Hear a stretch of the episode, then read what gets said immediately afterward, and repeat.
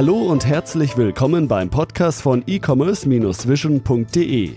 Bei uns gibt es Tipps, Interviews und was es sonst noch zum E-Commerce und Online-Marketing zu sagen gibt. Begrüßt mit mir euren Gastgeber, Thomas Ottersbach. Ich darf euch recht herzlich zu einer weiteren Podcast-Episode willkommen heißen. Ich freue mich, heute mit Michael Jansen über das Thema Webanalyse sprechen zu können, beziehungsweise mit ihm darüber zu sprechen, wo die meisten Fehler gemacht werden in diesem Bereich welche Erfahrung er selbst im Alltag mit seinen Kunden ähm, gemacht hat. Er ist selbst im Bereich der Webanalyse seit fünf oder sechs Jahren tätig, war zuvor im Bereich der Suchmaschinenoptimierung tätig, also ein ausgewiesener Experte.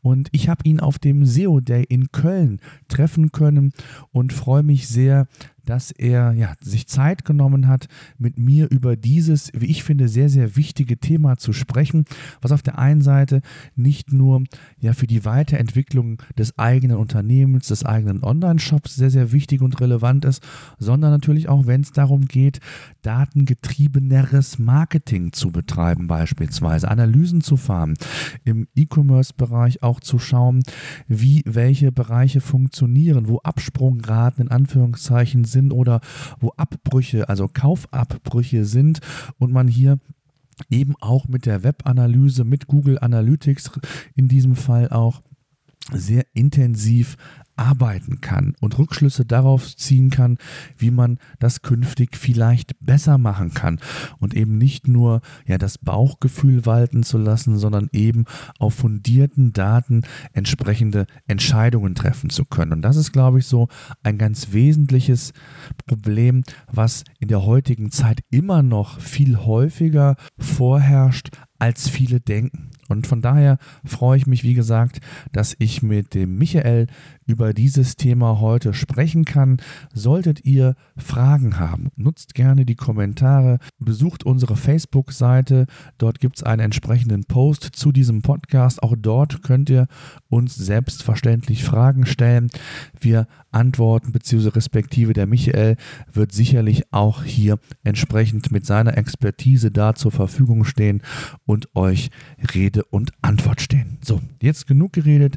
Ich würde vorschlagen, wir gehen direkt rein. Viel Spaß. Sollte es so ein paar Hintergrundgeräusche geben, äh, müsst ihr das entschuldigen. Wie gesagt, wir waren auf dem SEO Day und es waren 800, 900 Leute da. Wir haben uns so ein bisschen in eine Ecke zurückziehen können, äh, aber dennoch bleibt es nicht aus, dass das ein oder andere Hintergrundgeräusch vielleicht zu hören ist. Ja, Michael, schön, dass du Zeit gefunden hast. Ähm, bevor wir loslegen, stelle ich doch kurz unseren Zuhörern mal vor. Mein Name ist Michael Jansen. Ich äh, schreibe auf der Domain zwu.de, habe einen Blog und ich komme eigentlich aus dem SEO-Bereich. Ich habe vor über zehn Jahren angefangen mit SEO, viel SEO gemacht und habe mich jetzt äh, seit circa fünf, sechs Jahren auf Google Analytics spezialisiert, also um die Kennzahlen von Websites zu erheben und auch wirklich damit zu arbeiten und Websites damit besser zu machen. Mhm. Jetzt ist ja so, es liegen ja unheimlich viele Daten vor, ob Google Analytics, Search Konsole, wie die ganzen Daten und Tools heißen. Ähm, was sind so die größten Fehler, die du im Alltag siehst, wenn du auch mit, mit Kunden oder auch mit, mit anderen äh, Seitenbetreibern oder Shopbetreibern sprichst? Wo ist das größte Problem? Ja, ist schön, dass du das, das fragst, Thomas. Das ist ja, ich hatte ja vorhin, wir sind ja gerade auf dem SEO Day, äh, gerade einen Vortrag, der hieß Dein Analytics belügt dich. Und das Punkt Nummer 1 ist dabei, dass äh, Analytics gar nicht lügt, sondern dass viele glauben, Analytics zu wissen, zu kennen, dass sie wissen, wie es funktioniert, dass sie wissen, was drinsteckt, was die Zahlen bedeuten. Und das ist eigentlich das größte Problem. Das heißt, das heißt die Interpretation quasi der Daten. Genau, schon alleine die Vokabeln. Was heißt wirklich Absprungrate? Was heißt Seitenaufruf? Was ist eine Sitzung? Und da fängt es halt schon an. Die meisten sagen halt, gerade SEOs sagen sehr gerne, sie können Analytics. Und ich sage dann, ja, nur weil man das zehn Jahre benutzt und öffnet, dann diffundiert das Wissen nicht durch den Bildschirm durch, sondern man muss es wirklich lernen. Man muss verstehen, was sagt einem das Tool, welche, welche Zahlen helfen einem, das Business besser zu machen. Hm. Und wie äh, hilft man dann? Also, was ist so deine Antwort, deine Herangehensweise, wie man dann quasi die Daten dann auch tatsächlich so versteht, dass man da letztlich zielführend was von hat? Also erstmal muss man die Daten verstehen und wirklich lernen. Das muss halt, jedem Unternehmen sollte ein wenig Grundkenntnisse haben. Also jeder, der sich damit beschäftigt, sei es die PR-Abteilung, sei es Social Media, zumindest Grundkenntnisse haben, was bedeuten die Zahlen eigentlich. Und dann geht es halt darum, die wichtigen Zahlen für einen selber herauszuarbeiten Es heißt ja immer, jeder sagt halt immer, KPIs sind wichtig und die gibt es halt nicht, nicht im Standard, die gibt es nicht zu kaufen, sondern man muss für sich überlegen, was ist wirklich businessrelevant für meine Website, für mein Business. Was ist entscheidend? Was, welche Zahlen kann ich nehmen, anhand deren ich meine Entwicklung wirklich beschreiben kann? Das sind halt selten Seitenaufrufe oder, oder Besuche oder Sitzungen. Sondern es geht meistens tiefer. Gerade, gerade bei Online-Shops geht es halt wirklich darum zu gucken, was hilft mir. Und das ist halt nicht unbedingt der Warenkorb oder auch nicht das, was ich gekauft habe. Es geht halt viel tiefer rein. Die KPIs liegen halt oft woanders, die halt mein Business weiterbringen. Mhm. Was sind dann, lass uns mal vielleicht mal so bei den Basics ähm, ein bisschen anfangen, ähm, wo du oftmals Fehler siehst. Also ich sag mal, klar, Besucher, Besucher, die Verweildauer, ich sag mal aus SEO-Sicht, äh, machen das auch immer viele, gucken auf die Verweildauer. Absprungrate hast du genannt, ähm, gibt es ja ganz viele Dinge. Was sind so für dich denn die Basics, die man auf jeden Fall kennen sollte, jetzt unabhängig von den spezifischen KPIs, die du eben genannt hast, die natürlich auch je nach Branche, je nach Seite, je nach, ich sag mal, Intention äh, der Webseite auch unterschiedlich sind? Ja, also es ist halt schwierig zu sagen, was sind denn die besten, weil es wirklich auf jedes Unternehmen ankommt. Man muss halt wirklich schauen, was ist bei meinem Unternehmen wichtig. Wenn ich einen Online-Shop habe, der ein Produkt hat, was ich einmal verkaufe und weiß, in den nächsten zehn Jahren braucht die Person keinen Fußboden mehr, dann sind es halt andere Kennzahlen, als wenn ich ein Produkt habe, was der Kunde jeden Monat braucht oder jede, jede Woche oder so wie Amazon, wo Menschen teilweise täglich einkaufen. Und da müssen wir einfach gucken, okay, was passt denn da am besten? Mhm. Und auf jeden Fall am einfachsten ist auf jeden Fall, also eine einfache Kennzahl ist schon mal äh, die oft, oft beschriebene Absprungrate. Das ist schon mal eine Kennzahl, wo man sagen kann, da kann man schon viel dran sehen. Und je nach Seitenart auf einer Website kann man halt gucken, passt das für mich? Also ist, wenn ich zum Beispiel auf einer Detailseite eine hohe Absprungrate habe, dann ist es nicht das, was die Leute suchen. Oder aber ich habe ein Produkt, das ist gar nicht lieferbar. Auch das können halt Gründe für eine Absprungrate sein. Da muss ich halt tiefer reingucken. Ja, und natürlich auch die, die Frage, von wo kommt der Nutzer, wenn er bei Google kommt, hat eine, eine schlechte Absprungrate, dann sind das natürlich auch Indikatoren für mich als Seitenbetreiber, um da zu optimieren, ja? je nachdem, was ich da mache, ob AdWords, wenn es als Zielseite genutzt wird, für eine AdWords-Kampagne, für die organische Kampagne, als, als, ich sag mal, als Landingpage. Ähm, das sind natürlich ganz viele Faktoren, die, ich glaube, nicht nur von vielen Shopbetreibern, sondern insgesamt einfach total fehlerhaft angegangen wird, weil man fokussiert sich auf das Rudimentäre, das ist die Webanalyse, das ist äh, die Besucherströme, das sind die, die, die weiß es vielleicht noch, von wo kommt der Nutzer? Ist es ein mobiler Nutzer? Ist es ein Desktop-Nutzer? Ja, aber da gehst du ja schon weit. Also ist ich, das so? Also, also ich, ich sage immer, 95% aller Websites haben Analytics oder andere Tools eingebaut ja. und 3% nutzen es. Das ist richtig. Also wir erleben es zum Beispiel auch immer oder in, meinem, in unserem Kundenkreis, äh, die Search-Konsole. Das ist so, äh, wie ich finde, somit die, ich sage immer, das meist unterschätzte Tool, was Google einem kostenlos zur Verfügung stellt. Und es nutzt eigentlich, also man hat schon mal davon gehört, vielleicht von Webmaster-Tools früher, aber so richtig nutzen tut es keiner. Ich denke oder dachte immer so, dass Analytics da schon nochmal einen Schritt weiter ist, oder? Ja, wir haben ja jetzt noch kurz zur Search Console. Auch da haben wir das Problem, dass die Leute glauben, sie verstehen, was da ist. Also die glauben, die Zahlen, die da stehen, sind auch wirklich Zahlen. Und dann sagen die, ja, aber die Search-Konsole sagt, wir haben 10.000 äh, äh, Klicks auf die Website bekommen, aber in der Search-Konsole steht plötzlich 20, 30 Prozent mehr. Mhm. Das kann ja gar nicht. Mhm. Und da fängt es halt schon an, also wenn ich nicht weiß, wie gemessen wird, dann kann ja. ich auch das Tool nicht verstehen. Aber bei der Search-Konsole, wenn man die einsetzt, bitte nur in absolut, also nicht in absoluten Zahlen messen, sondern nur in Verhältniszahlen. Ja. Das gibt mir einen Eindruck, wie viel mehr etwas gesucht wird. Aber es gibt, aber die echte Zahl, die stimmt ja von vorne und hinten nicht. Das sind einfach, muss einfach ganz vorsichtig sein. Auch das war vorne in meinem Vortrag drin, dass ich einfach gezeigt habe, wie man rausbekommt, wie Analytics anders misst als die Search-Konsole. Ja, aber vielleicht, auch, vielleicht kannst du ganz kurz äh, für, für die Zuhörer sagen, ganz kurz nur, wie ist, wie, wie ist der Unterschied äh, zu erklären, ganz grob? Genau, also für diejenigen, die AdWords machen, ist es, mhm. ist, ist es das gleiche Problem. Und zwar wird in, in der Search-Konsole jeder Klick wird, wird, wird gemessen als Klick. Also es ist sozusagen, und dann übersetzen das viele als äh, Sitzung in Analytics. Aber wir haben in erster Linie das Wichtigste, der größte Unterschied ist dabei, wir haben das sogenannte äh, Last Non-Direct Click Attribution Model. Das bedeutet, dass wenn ich mehrere Besucher auf der Website habe und zum Beispiel der erste kommt über Google organisch, der zweite kommt über Google organisch und der dritte kommt über direkt. Der Nutzer einen Bookmark gesetzt oder direkt eingegeben, dann wird auch die dritte Sitzung dem organischen Traffic zugeordnet. Weil es ja alles, was nie, also non-direct heißt halt, alles davor wird dann halt genommen als, als Quelle und nicht der Direct. Mhm. Und dadurch ist es halt automatisch mehr. Ja.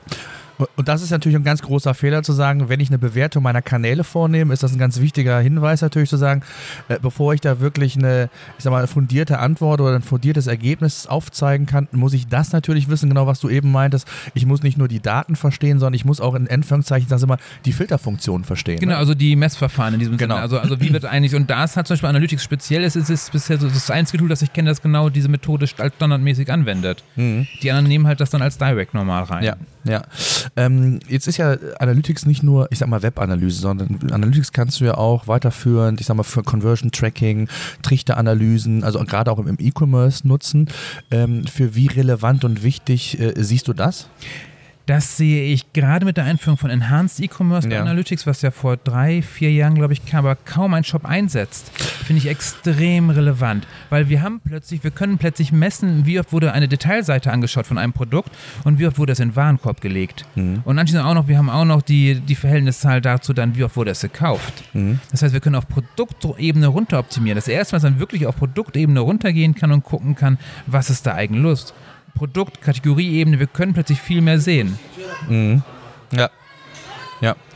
Ähm, jetzt ist ja das, das Problem auch gerade, was du sagtest, äh, man kann es zwar auf Produktebene sehen, aber man muss ja schon so ein bisschen technisches Know-how haben und auch gerade viele kleinere, mittlere Shops oder auch ähm, Unternehmen haben halt natürlich nicht die, die Kapazitäten in ihrer IT, auch zu sagen, ich in, integriere Analytics oder auch andere Tools so in der Form, dass ich auch die Daten, wie du eben meintest, auch produktspezifisch mir anschauen kann. Also es ist ja nicht einfach so, dass, dass ich den, den Code einbinde in der Regel, sondern ich muss ja schon so ein bisschen mehr unter Umständen machen, damit ich mehr Informationen kriege, auch übergebe, ähm, wenn ich beispielsweise ähm, den Umsatz ähm, in, ins Verhältnis setzen will. Also wenn ich im Grunde genommen auch nicht nur die Conversions äh, mir anschauen möchte, sondern auch den Umsatz, den ich generiere, brauche ich ja schon so ein bisschen, ich sage jetzt mal, IT-Know-how ist vielleicht ein bisschen übertrieben, aber ich muss mich technisch ein bisschen auskennen.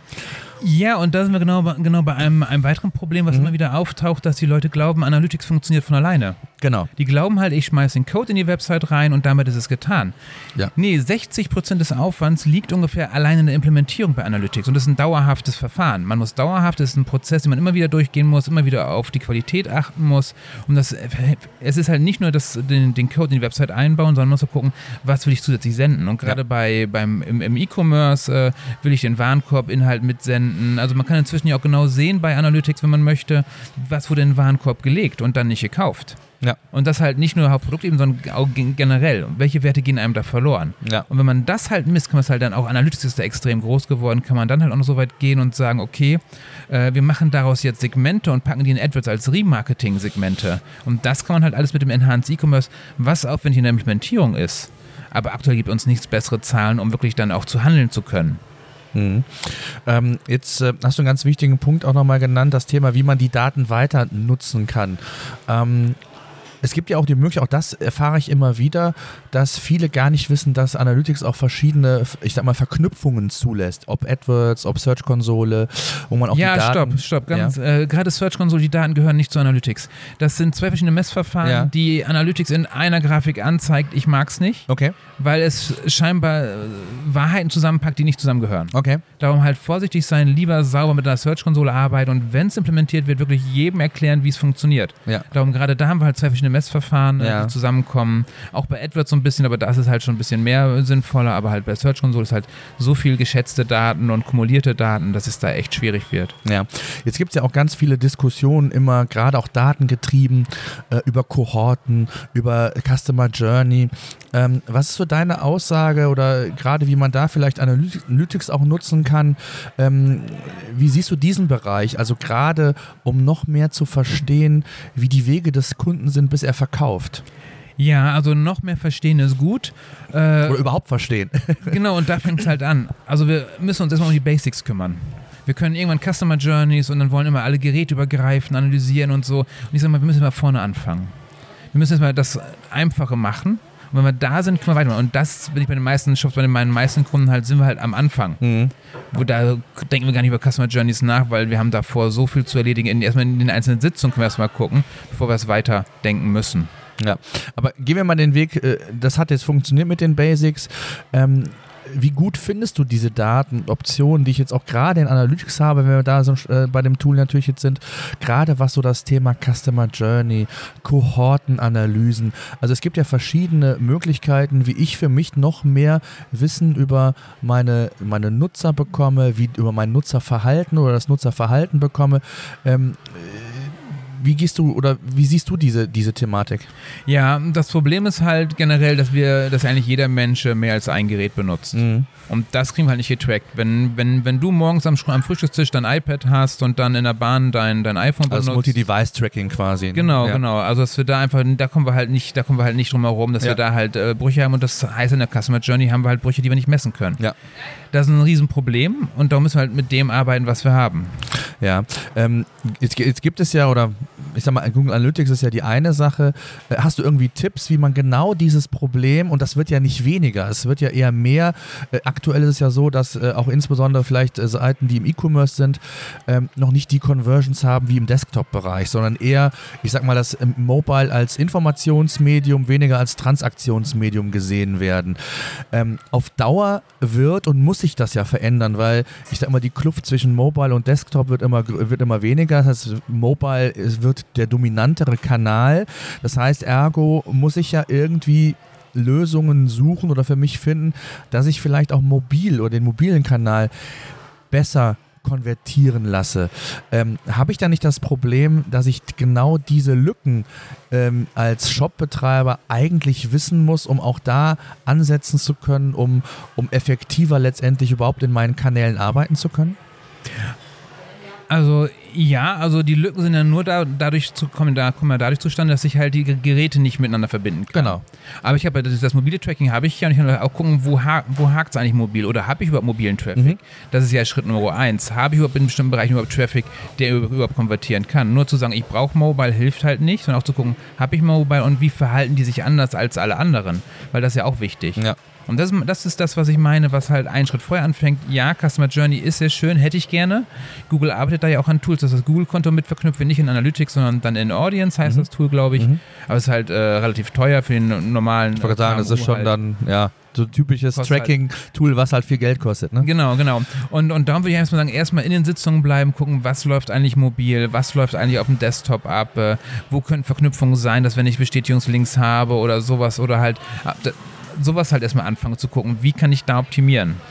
Was sind denn für dich so wichtige, nennen wir es mal, ich, ich finde das Wort immer KPIs immer schrecklich, weil äh, es wird immer sehr inflationär mit diesem Wort umgegangen. Auch, auch das war in meinem Vortrag drin genau das Thema. Genau. Weil KPIs sind halt die Key Performance Indicators. Ja, und so. wir reden ja viel nur, nur, über normale Kennzahlen. Genau. So. Und was sind denn für dich wichtige Kennzahlen in dem Bereich, gerade was diese Problematik Mobile angeht? Also ich hatte es ja eben schon mal so ein bisschen erläutert. Ähm, es ist ja noch so ein bisschen das Problem, dass Mobile eher als Informationsmedium dient.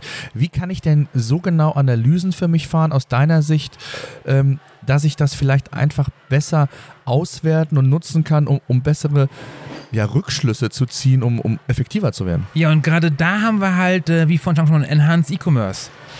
Weil ja. ich glaube, also meine These wäre, dass im, im also ganz wichtig, Webanalysten stellen immer nur Thesen auf und, ja. und validieren die dann. Ja. Meine These wäre, dass es am, am E-Commerce mobil nicht daran hapert, dass die Leute nichts kaufen wollen, ja. sondern der, der Bezahlprozess. Das ist zum Beispiel bei mir. Ich, ich, ich, ich, bezahl, ich kaufe sehr gerne bei Amazon, weil da ist der Prozess des Bezahlens stimmt, definiert. Ja, das stimmt. Und darum ist halt spannend, legen die Leute Sachen in den Warenkorb. Alleine das schon mal zu prüfen, schauen die sich Produkte an, schauen die sich Übersichtsseiten an, was, oder schauen die die Informationsseiten an. Mhm. Und dann legen die es in den Warenkorb, gucken die vielleicht, was, wie hoch sind die, sind die Versandkosten. Mhm. Auch das kann man mo mobil machen, ohne dann zu kaufen. Ja, ähm, jetzt gerade auch so ein Bezug, du hast ja gesagt, dass früher du kommst aus dem SEO. Wir wissen alle, dass äh, mobil immer wichtiger wird im Vergleich zu, ich sag mal, klassisch Desktop. Ähm, wie siehst du da die Entwicklung? Also, um da vielleicht mal so einen, den Bezug auch mal herzustellen, ähm, nicht nur was Analysen angeht, sondern auch was so die gesamte Entwicklung angeht und egal ob E-Commerce-Shop, also ein Online-Shop oder eine Business-Seite, die irgendwie ein, ein digitales Produkt verkauft oder sonst irgendwas. Letztendlich geht es ja darum, den Traffic und in dem Fall den organischen Traffic, der über die mobilen Seiten geht, ja zu konvertieren. Wie siehst du die Entwicklung in den letzten Jahren? Ist vielleicht mal ganz spannend zu erfahren. Gerade das Thema auf das Thema Mobile oder die Dominanz, dass Mobile immer wichtiger wird. Google selbst hat ja gesagt, dass der Algorithmus vielleicht, äh, vielleicht sage ich jetzt mal, er wird irgendwann umgestellt von Mobile auf Desktop, aber man weiß noch nicht wann. Ähm, siehst du diese Entwicklung als positiv? Hast du da irgendwie äh, Bedenken, gerade auch was das Thema, was wir eben schon mal angesprochen haben? Wie siehst du also insgesamt die Entwicklung? Also generell ist äh, für mich als Webanalysten Mobile Traffic super. Okay. Weil die Leute auf dem Mobile-Gerät eigentlich nie ihre Cookies löschen. Das, das heißt, die bleiben mir rel relativ lange erhalten. Die wissen, ja. die können äh, Adblocker relativ schlecht installieren. Die können, äh, also es ist, also Mobile Traffic ist halt einfacher zu messen oftmals. Ja. Und es macht für mich als Webanalysten keinen Unterschied, was die jetzt nutzen, weil ich ja beide tracken kann. Und solange die, so, wenn es mehr Mobile Traffic wird, dass die halt fast nur noch mit dem Mobile vorbeikommen, dann bleiben die auf ihrem eigenen Gerät damit. Mhm. Was es mir für die Customer Journey wiederum einfacher macht. Ja. Aber immer noch äh, ein Pad, ein Tablet bleibt oder immer noch äh, Mobiltelefon oder so. Das ist halt schon, aber man muss halt gucken. Also ich glaube schon, dass es viel mehr wird. Ja. Ich kenne mein eigenes Surfverhalten, dass ich sozusagen, ich arbeite am Rechner, aber alles, was privat eingekauft oder erledigt wird, ist halt am, am Telefon, vom Fernseher, in der Bahn oder wo auch immer. Und darum wird mobil immer mehr werden. Die Frage ist halt, bleibt es bei Websites? Oder geht es in sowas wie WeChat rein? Das ist noch viel spannender, finde ich, in dem Bereich dann. Genau. Und äh, ja, auf jeden Fall bin, bin, ich absolut bei dir. Ich glaube, diese Diskussion, die wir vor ein paar Jahren mal geführt haben, wird es die mobile Webseite oder werden es die Apps, die ja immer mal wieder zur Diskussion stehen. Es gibt Vor- und Nachteile für App, gegen App. Ähm, wo geht die Entwicklung denn hin? Was glaubst du denn? Ja, bei, beides nicht. Also okay. eher, eher in, die, in, die, in die Messenger. Ja, also und da ist ja der Facebook Messenger oder WhatsApp sind ja, ja äh, kleines Spielzeug, wenn man sich WeChat anschaut im asiatischen Raum. Mit WeChat kann ich alles machen. Das heißt aber für mich als Webanalysten, ich habe wieder, ich habe dann keinen Einfluss mehr.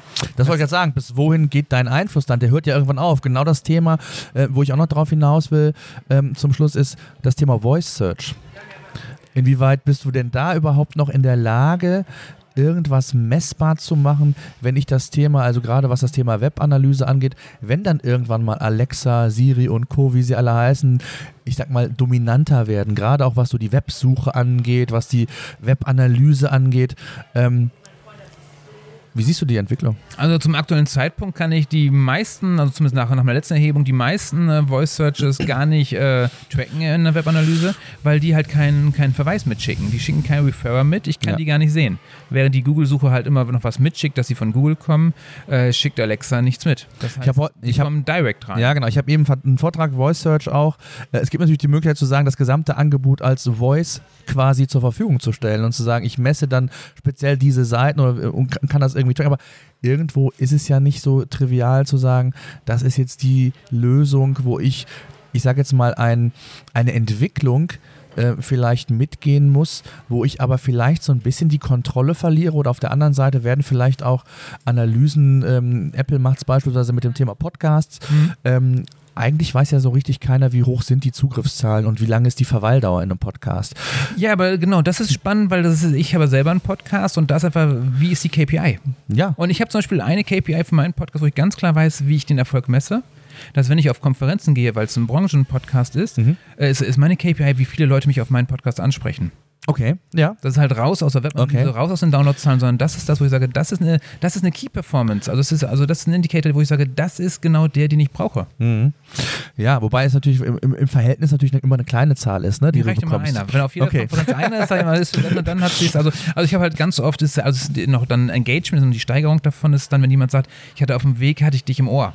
Ja, okay. Sage, genau, und das kommt halt relativ häufig vor. Ja, ja, definitiv. Also, das ist für mich eine Kennzahl dann auch. Und was jetzt kommen wird, ich weiß nicht, ob du es weißt, ist ja, dass Apple auch Zahlen jetzt zur Verfügung stellen wird. Also Apple wird jetzt in wenigen Wochen, ist es auf jeden Fall geplant, ähm, ähnlich wie bei, bei YouTube, dass du da auch die Verweildauer quasi ähm, dir anschauen kannst, dass du zumindest mal eine Information hast, ob der Podcast gehört wird, nicht nur ähm, auf äh, physischer äh, ja. Ebene Feedback zu bekommen, sondern auch wirklich mal zu sehen, ähm, wie viele Nutzer ähm, hören denn im Durchschnitt, so ist es, glaube ich, der, der Plan, äh, denn überhaupt einen Podcast. Und, und die Frage ist ja, wie kriegt man das irgendwann mit diesem Thema Voice Search, Web-Analyse kombiniert? Ne? Also, ja, das ja. heißt also, bietet Google irgendwann ein Analytics für Voice? Muss ich mich darauf einstellen?